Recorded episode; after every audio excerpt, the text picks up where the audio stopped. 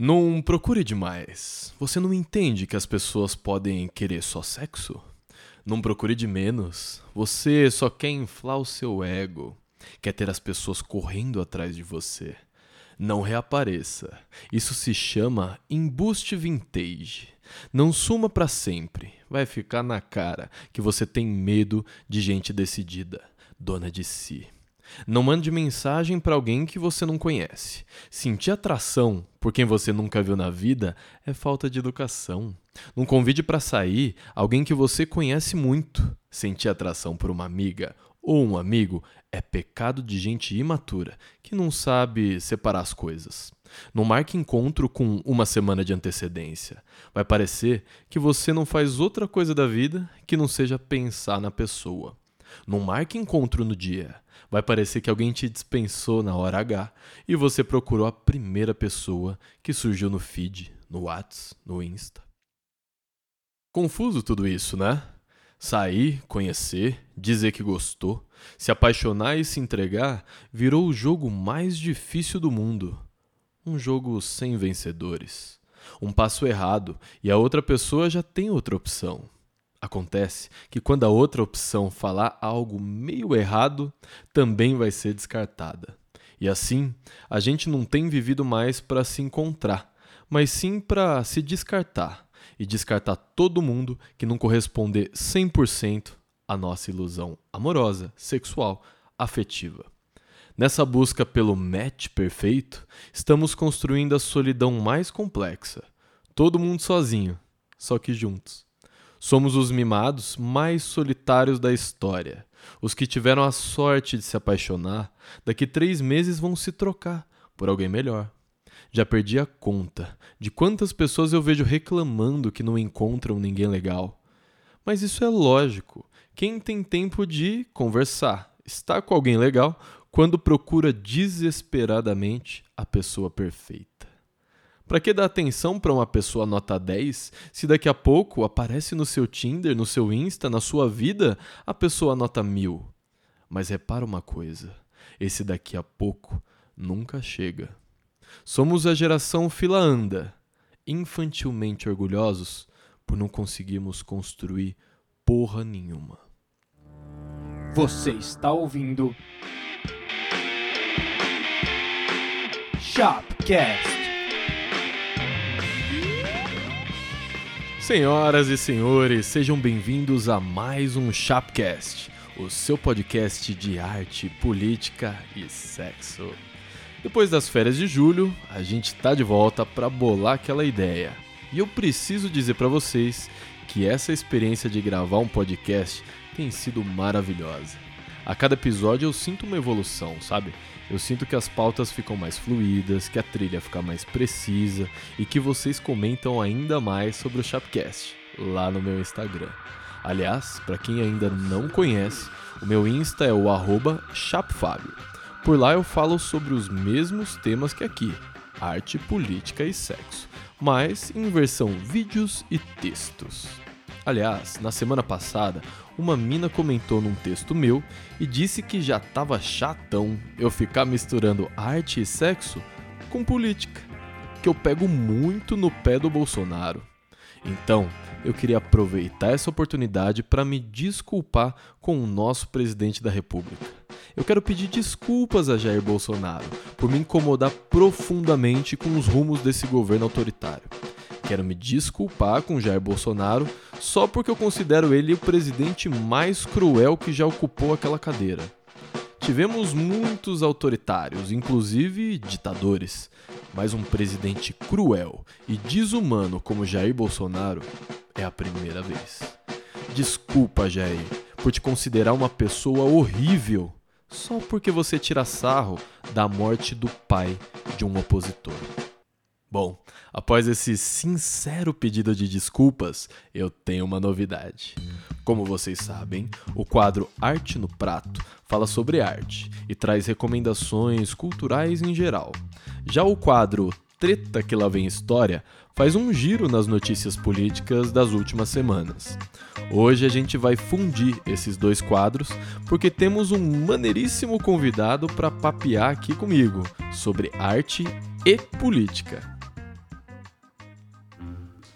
Hoje temos a presença aqui do meu amigo e produtor, editor e roteirista Renan Kiamati ou Chiamati, meu querido? É Shimate. Shimati, tá isso aí. Daí vocês não vão perceber, mas o Renan tem uma tatuagem no peito com uma foice e um martelo.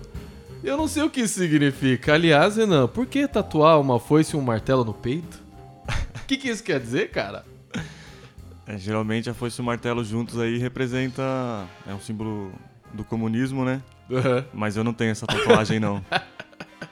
Posso, Eu- posso fazer um dia, pode ser a próxima. Boa, acho justo. O Renan tá aqui hoje pra gente falar de cinema nacional. E é claro que o nosso presida Jair Bonossauro tá atacando o cinema nacional. Afinal, existe algum setor da arte dos artistas que ele não ataque? Porém, tem uma dúvida aqui, Renan. Inclusive, eu tenho muitas dúvidas e eu quero tirar todas elas com você. Tem muita gente que não se interessa por cinema, mas eu vou além. Tem muita gente que não se interessa por cinema nacional, filmes brasileiros. Só que também existe uma parte que se nega a assistir filmes brasileiros. Por que, que você acha que isso acontece? É, o cinema, ele é uma. As pessoas assistem muito, muitos filmes, principalmente filmes estrangeiros, né? É, a grande maioria, principalmente filmes falados em inglês, é, produções hollywoodianas, e acabam deixando de lado outras possibilidades que poderiam assistir, não só de filmes brasileiros, mas também de outras nacionalidades. E pelos filmes brasileiros, os que se tornam mais conhecidos, geralmente serem os Globofilmes, que ah, às vezes podem ter sua qualidade questionada, as pessoas as- acabam julgando que todos os filmes nacionais são ruins e que não talvez não vale a pena perder o tempo com eles, né? É verdade, esse lance de acharem que toda produção nacional de cinema é uma coisa pasteurizada pela Globo, você acha que isso é uma- um dos motivos? Porque eu reparo que tem pessoas, cara, que. Ah, cinema nacional não. Credo, porra, filme brasileiro. Por que, que eu vou assistir essa porcaria? Mas é um, é um argumento bem interessante, né? As pessoas falam. pensam que tudo que tiver nacional vai ser naquele estilão. Tudo vai ser comédia, tudo vai ser meio ruim, ou uma ação meio tosca, né? E tem muita produção nacional dramática e que não tem nada a ver com o estilão Globo, né? É, porque não precisa.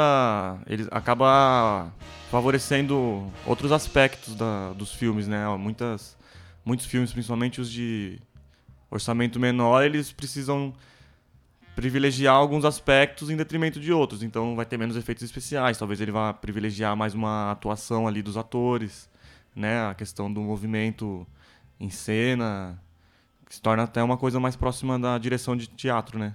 É verdade, porque a verba pro cinema nacional, ela não costuma ser algo muito alto, né? Em geral, você tem pouquíssimas produções com, sei lá, mais de 1, 5, 10 milhões e muitas produções abaixo de 1 milhão, né? A grande maioria é abaixo de um milhão e a gente tem é o nosso orçamento aqui um orçamento alto para um filme brasileiro é considerado um filme B em Hollywood, por exemplo. Aí você fazer um filme com um milhão de dólares, por exemplo, que é nos Estados Unidos as pessoas lá em Hollywood fazem filmes com 120 milhões de dólares ou mais. É, pra vocês terem uma noção, a última temporada do Game of Thrones, se eu não me engano, ela foi de 120 a 150 milhões de dólares. A temporada inteira. E a gente tá falando aqui que algumas obras, algumas, alguns filmes do cinema nacional não chegam a um milhão de reais de verba, né? Pra fazer É. um único filme. Exatamente. Entrando nos detalhes um pouquinho mais técnicos, que na verdade eles vão ser talvez bem mais técnicos, eu li uma matéria, Renan, que dizia assim: Segundo o Ministério da Cultura, a renúncia fiscal do governo com a cultura, ou seja, o que o governo deixa de receber de imposto de renda, equivale a 0,64% do total de incentivos concedidos em nível federal.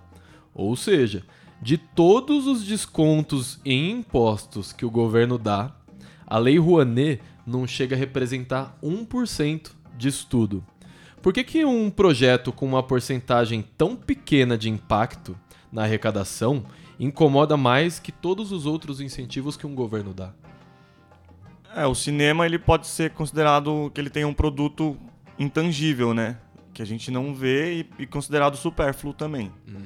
Então a, a grande maioria das pessoas vai julgar que aquilo ali é um é desnecessário, principalmente no momento de crise, você está incentivando aquilo, né? E isso aí é um número total da Lei Rouanet, da cultura em geral, não só do audiovisual, né? Caramba! E se você for ver desse, por exemplo, em 2018, é, dos filmes que tiveram incentivo de- por lei de incentivo, só, só foram seis filmes que conseguiram captar recursos acima de um milhão de reais. Com a Rouanet. É no caso a lei do audiovisual, que ela funciona com o mesmo, os mesmos mecanismos que a lei Rouanet. Ah, isso é interessante da gente falar. É, parece que a Lei Rouanet ela funciona para curtas, mas para longas costuma ser outro tipo de, de arrecadação de verba. Isso, o- a forma como eles arrecadam é a mesma, que é a renúncia fiscal, onde o produtor, depois de ter uma autorização do governo para captar essa verba, ele vai atrás de empresas privadas ou pessoas físicas dispostas a patrocinar o projeto deles.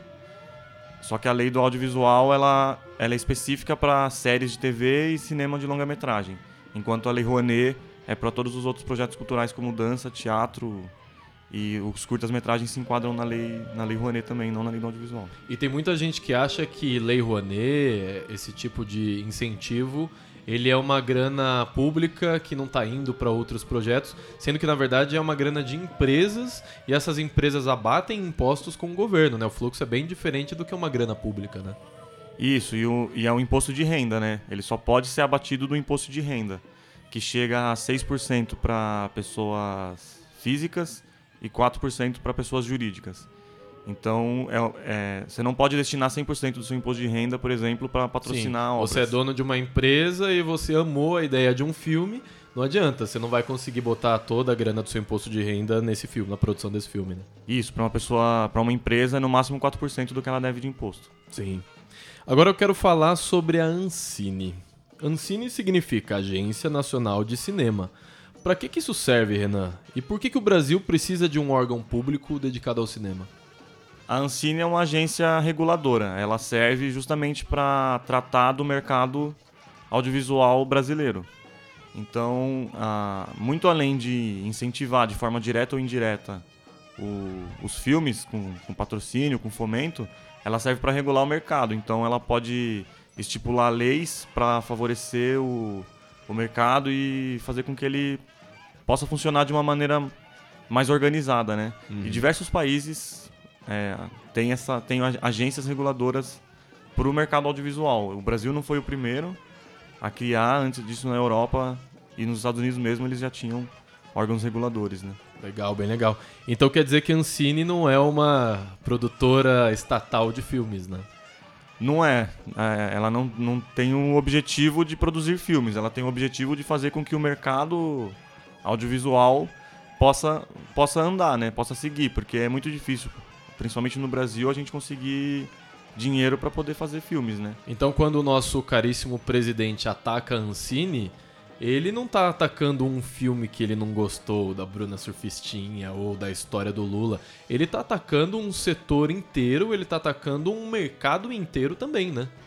É um mercado que é bem grande, né? Tem, tem diversos funcionários, pessoas que trabalham para isso de forma direta ou indireta, desde camareiros, é, pessoas da limpeza até os diretores, o diretor de fotografia, atores. E além disso, não é só uma questão de geração de emprego, mas também de identidade cultural do país, né?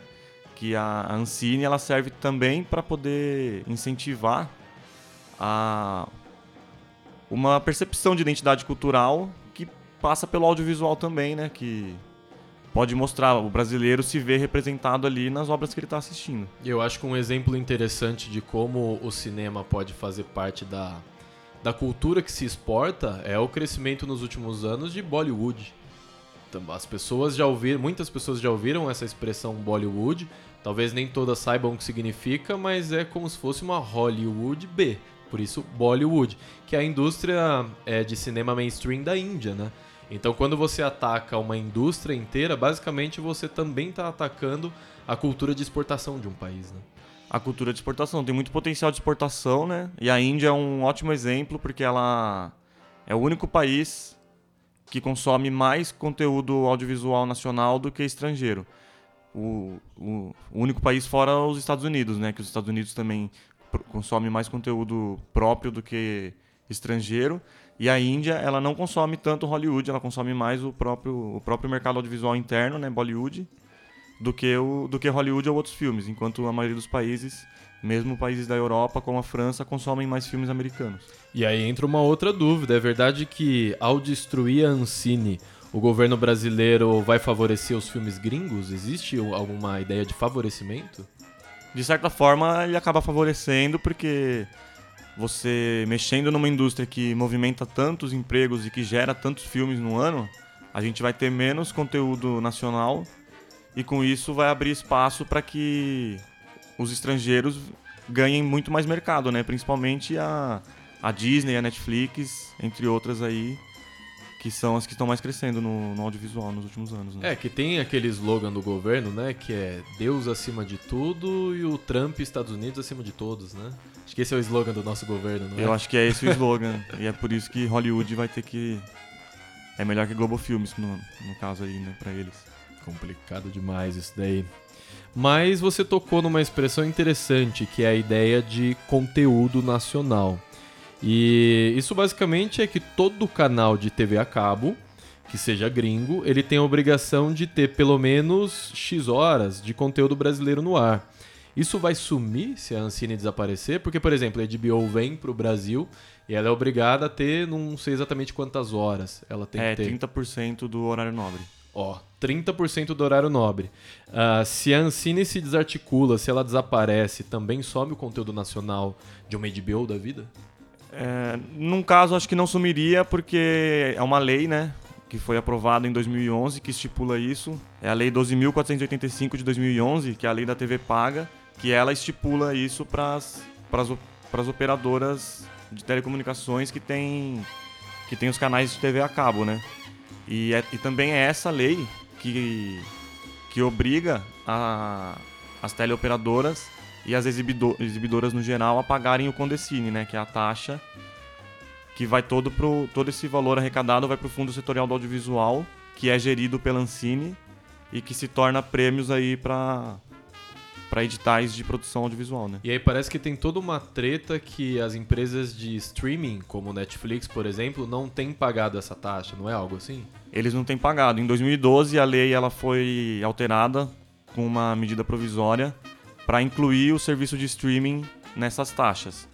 Porém, há três empresas concorrentes, eu não lembro quais são agora, elas concorrem entre si, mas elas entraram aí com medidas para suspensão dessa medida provisória e desde então ninguém está pagando e os passivos só aumentam. Deve ser a Hulu e a Amazon, um, junto com a Netflix, né? Não quero fazer nenhum tipo de julgamento errado, mas elas são as empresas de streaming que chegaram no Brasil mais fortes, né? Concorrendo com a Netflix. Sim, é, talvez. Talvez a própria Netflix esteja aí nessa. Não, parece que a, Nessa Ne- a briga, né? Netflix tem uma dívida multimilionária, né? Isso, e as, tele, as, tele, as teleoperadoras, como a Claro, a Vivo, que, tão, que são elas que controlam a, a televisão por assinatura, eles também pagam essas taxas, né?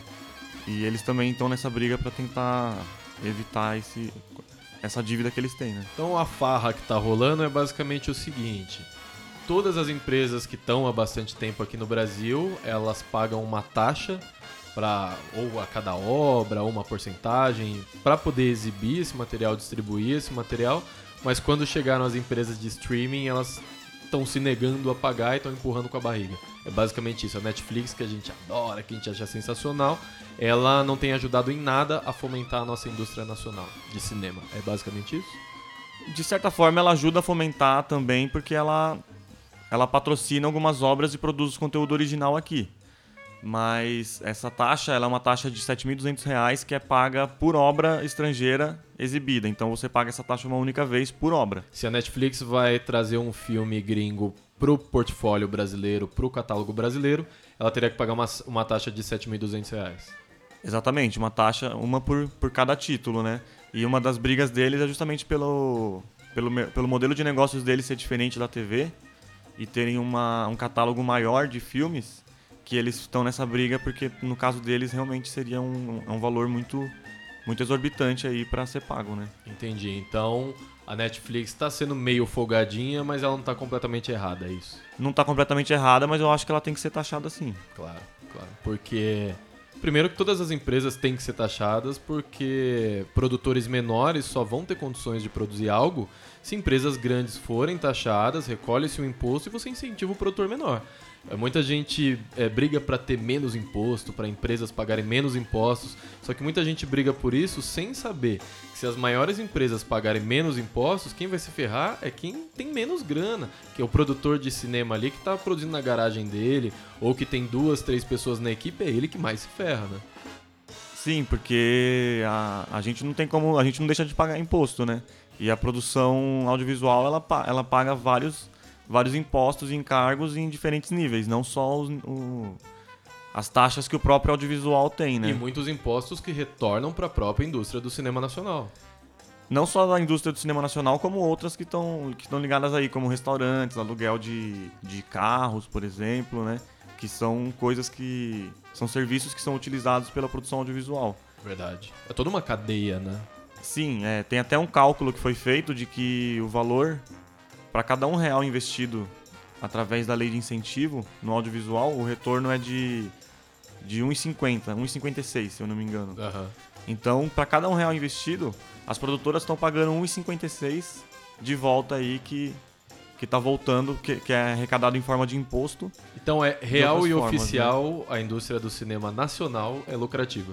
Ela é lucrativa e é uma das que mais vem crescendo nos últimos anos no Brasil e já em alguns números dela aí do mercado, ela já passou, por exemplo, o mercado do turismo no Brasil. Caramba, a indústria do cinema nacional é maior que a indústria do turismo? Não em números absolutos, mas em alguma, algumas características ela, ela é maior que o turismo. Caramba! E você me enviou, acho que essa semana, semana passada, uma matéria sobre a Ancine que diz assim, ó.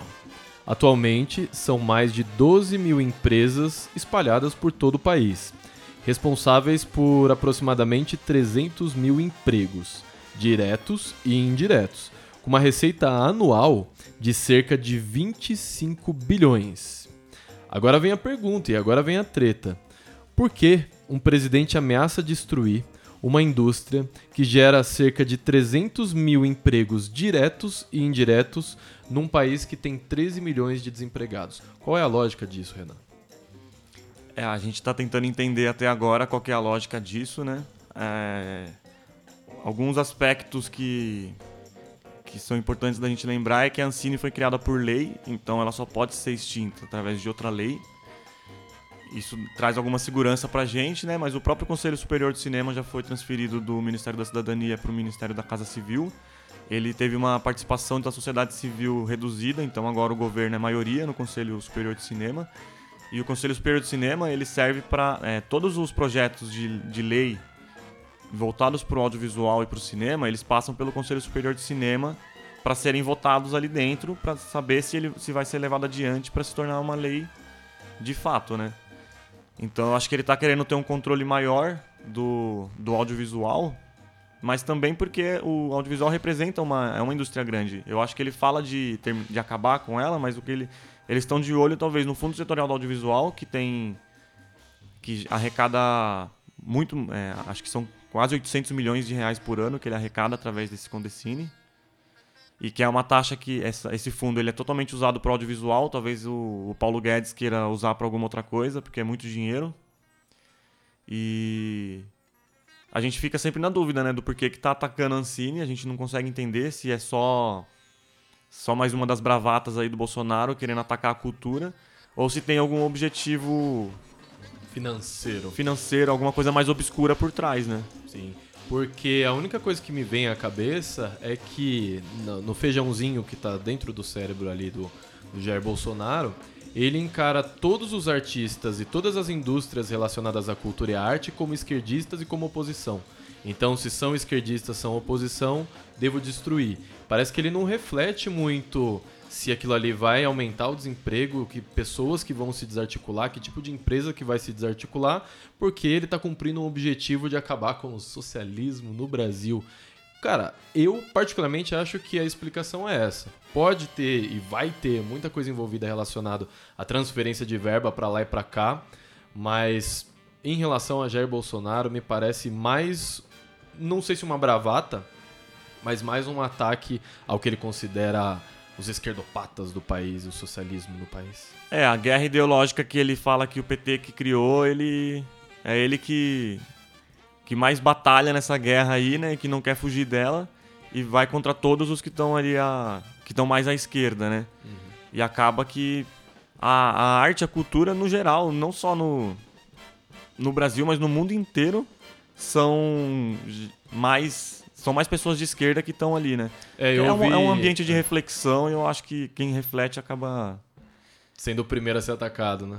É, porque é, é um ambiente que as pessoas têm mais pensamento crítico e Exatamente. acabam tendo opiniões mais, mais marcantes aí com relação a, a governos como o do Bolsonaro. E eu vi uma fala essa semana, não me recordo de quem, mas que em governos autoritários e que se transformam ou podem se transformar em ditaduras, os primeiros a serem atacados são advogados, professores e artistas. É incrível, né? Como uma sociedade que tem de tudo para evoluir. A gente teve os últimos 15 anos de franca evolução, tivemos uma crise econômica no meio do caminho, mas a nossa indústria cultural estava bombando, né? A gente teve produções muito fortes, muito potentes. O brasileiro começou a assistir mais filmes nacionais, parece que agora tem uma onda aí de desarticulação. Resta a gente torcer para que isso não ocorra. Inclusive, tem uma fala importantíssima aqui do advogado Cláudio Lins, que diz assim, ó: "O apoio do Estado, inclusive financeiro, à produção cultural brasileira é uma obrigação constitucional, não é uma opção programática. Ou seja, o direito à cultura está na Constituição. Não pode simplesmente começar a destruir a cultura nacional porque se discorda de artistas esquerdistas, né? Exatamente. E a cultura é muito importante para estabelecer uma identidade cultural do brasileiro, né? E a gente tem é, o, no, o, nosso audiovisual ele é ele é ele é, ele é tradicional no o cinema o cinema brasileiro é um cinema tradicional é um cinema que já é conhecido há muitos anos nós tivemos diversos movimentos importantes do, de cinema no, que aconteceram no Brasil né como a, o cinema novo aí encabeçado pelo Glauber Rocha e vários outros momentos. Depois né? chamam de retomada, não sei se nos anos 2000, 90. A né? retomada é o que vem dos anos 90, que é depois que tinha sido extinta a Embrafilme, que o Brasil conseguiu, no ano seguinte da extinção da Embrafilme, o um número incrível de apenas dois longas-metragens lançados. E a retomada é um, o período que vem a partir daí, de quando o cinema volta a produzir mais filmes, né? Quando a gente chegou a produzir aí quase... É, chegou a produzir mais de 100 filmes por ano e esse número está tá diminuindo e tende a diminuir se os ataques à Ancine e à cultura nacional continuarem. Né? Que situação. E querendo ou não, a bilheteria ela é importante né, para a sobrevivência da indústria do cinema nacional. Eu fiz uma pesquisa rápida e descobri que os três filmes nacionais que mais venderam ingressos em 2018 foram, em terceiro lugar, Os Farofeiros, em segundo lugar, Fala Sério Mãe e em primeiro lugar, Nada a Perder. Basicamente duas comédias e uma biografia do Edir Macedo. O que, que o top 3 de bilheterias diz sobre um país? Aliás, será que o top 3 de filmes de um país diz algo sobre ele? É, vale lembrar que em qualquer lugar do mundo que, que você for ver qual que é o conteúdo nacional de cinema que está sendo assistido, comédias geralmente estão em primeiro lugar, né? Tanto em qualquer país, até países mais tradicionais no cinema como a França, filmes mais mainstream, né? Os blockbusters são os que, vend que fazem mais bilheteria. Os que vendem milhões e milhões. Os que vendem milhões. Filme de arte, por mais que existam alguns países que consomem mais do que outros, eles ainda assim é um, é um consumo muito menor e que não, tá, que não faz parte do grande público do, do cinema, né? Justíssimo. Minhas amigas, meus amigos, agora acabou a sessão de entrevista. Eu creio que esse seja o momento ideal para pedir umas recomendaçõezinhas pro Renan. Meu caro Renan, deixa pra galera uma recomendação, vou pegar leve com você, tá? De três filmes nacionais que valem muito a pena serem assistidos.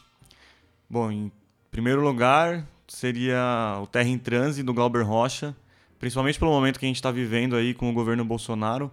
Terra em Trans é um filme que traz um país fictício, uma distopia, onde uma ditadura, um, um presidente ditador acabou de tomar o poder, né? E ele, ele tem uma montagem meio frenética, ele é montado fora da ordem. É um filme meio complicado de entender, mas é um ótimo filme. Segundo. Uma gr- grande atuação do Paulo Altran. Justo. Segundo. Segundo filme nacional, acho que a gente pode citar aqui Carlota Joaquina, da Carla Camurati, Carla Camurati, né? Que é um filme da retomada, o primeiro filme da retomada, que foi o período aí após a Embrafilme ser, ser extinta, que é esse o filme que, que talvez tenha sido o primeiro filme do, do audiovisual que nós temos vivendo até hoje, que o, o audiovisual que a gente vive é um período pós-retomada e que se tornou mais efervescente ainda depois da lei da TV Paga de 2011, né? Então é um período aí de quase 30 anos que a gente tá, pelo menos teve uma clara ascensão do cinema nacional. Legal. Terceira recomendação. Terceira recomendação de um filme nacional, Bang Bang do Andrea Tonati. Esse é porque é um filme que eu gosto muito. É, o Andrea Tonati ele é um cineasta italiano, mas ele cresceu no Brasil desde a infância, então toda a obra dele foi feita no Brasil também. Ele começou a fazer filmes no Brasil. E eu acho que ele bebe muito do neorrealismo italiano, que é o período da depois da Segunda Guerra Mundial aí do cinema italiano, que é um dos mais importantes do cinema. E, e é um filme bem interessante também. Ele tem uma montagem curiosa de algumas cenas que se repetem, mas com um, um diálogo diferente. É um filme em preto e branco, com o Pereio. E é meio psicodélico até, eu diria. Então, Terra em Transe, Carlota Joaquina e Bang Bang. Isso, esses três Assistam. filmes. Meu amigo Renan, muito obrigado pela sua presença aqui no Chapcast. Já está convidado para voltar mais vezes para a gente falar de arte, ou política, ou sexo. Eu que agradeço o convite. é, acho que é muito importante a gente falar sobre o audiovisual nesse momento. É, que a gente vai passar aí, vão ser diversas batalhas ainda que vão ter que ser travadas para a gente garantir que a indústria se mantenha em crescimento e que nós consigamos manter o emprego aí de mais de 300 mil pessoas, inclusive eu. Sensacional, valeu meu caro. É nóis. É nóis.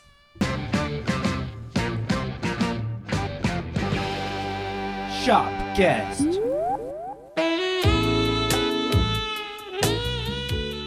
Geme que eu te escuto.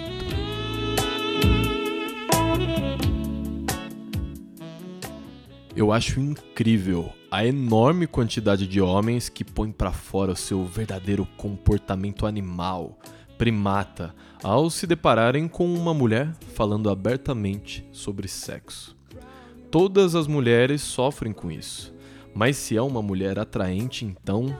hum, aí o surto é generalizado. Primeiro, o cara tenta fazer a fita dele, chamar a atenção dessa mulher. Quando ele não consegue isso, muitas vezes passa pro xingamento, para a tentativa de humilhar, rebaixar a sexualidade daquela mulher. Bom, já que eu não consegui nada, agora deixa eu chamar ela de puta para ver o que acontece. Será que é isso que passa na cabeça desses caras? Eu já perguntei para um amigo o porquê que mulheres falando de sexo fazem os homens se tornarem verdadeiros animais. E acreditem se quiserem, a resposta dele foi essa aqui. Pô, mulher feia falando de putaria é normal. Ela precisa disso para conseguir alguma coisa, né? Se ela não tomar a iniciativa, ninguém come ela. Mas a mulher bonita não precisa disso. É só ela dar um sinal que os caras chegam. Não tem a necessidade de ela se expor. Tem como um pensamento ser mais atrasado e machista do que esse? Então existe uma espécie de autorização subliminar para falar de sexo? O quanto a mulher pode expor um desejo, uma vontade, um tesão, passa pelo quão desejável para os padrões da sociedade ela é? O que acontece, meus parceiros? É falta de punheta? De boas fodas? É falta de cultura? É o respeito que não foi ensinado em casa? É falta de educação sexual e moral? É tudo culpa do seu pai, que te ensinou a fazer fio-fio na rua e buzinar pra mulherada? Por trabalhar com o assunto do sexo há alguns anos já, eu confesso que me frustro quando vejo que ainda estamos longe do cenário ideal. Mas rapidamente eu me animo ao reparar que a gente também nunca teve tão perto. Ainda falta muito, mas já foi muito, muito pior. Então é hora da gente abraçar uma questão. Eu gostaria de poder atingir mais homens com os meus textos e as minhas falas, principalmente em textos assim. Eu gostaria que eles tivessem mais empatia com as mulheres. Empatia significa a habilidade de se colocar no lugar do outro. Que esses homens respeitassem e aceitassem a sexualidade delas como gostam de ter a própria sexualidade respeitada e aceita. Sempre que eu vejo um homem se desesperando, no bom e no mau sentido, ao ver uma mulher falar de sexo, eu penso: se tivéssemos uma verdadeira educação sexual na escola e em casa, isso não aconteceria. Se professores e pais fossem menos tímidos para tocar no assunto, se a grade escolar permitisse um avanço nessa questão, a gente mudaria a nossa sociedade para muito melhor. Ao meu ver, a educação sexual sendo gradualmente ensinada desde a infância é a chave para a gente acabar com o assédio que as mulheres sofrem. Educação sexual é a chave. Também para a gente diminuir o número absurdo de estupros, de violência doméstica e de abuso psicológico nesse país. E aqui eu falo na primeira pessoa do plural acabarmos, diminuirmos, porque essa é uma responsabilidade de todos nós. Acabar com o desrespeito ao feminino é uma luta que precisa ser protagonizada pelas mulheres, mas é dever de cada homem e cada mulher da sociedade. Aceitar a mulher como um ser tão sexual quanto nós é uma tarefa para agora, para já vai ser um passo importante para a gente viver numa sociedade mais equilibrada, mais gozada e exatamente por isso mais feliz. Sabe por quê? Porque respeito também é coisa de macho.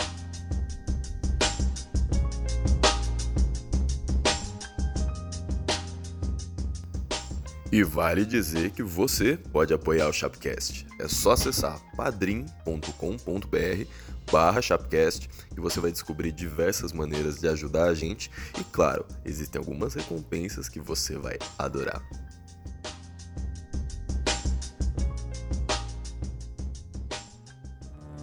Você ouviu? Shopcast.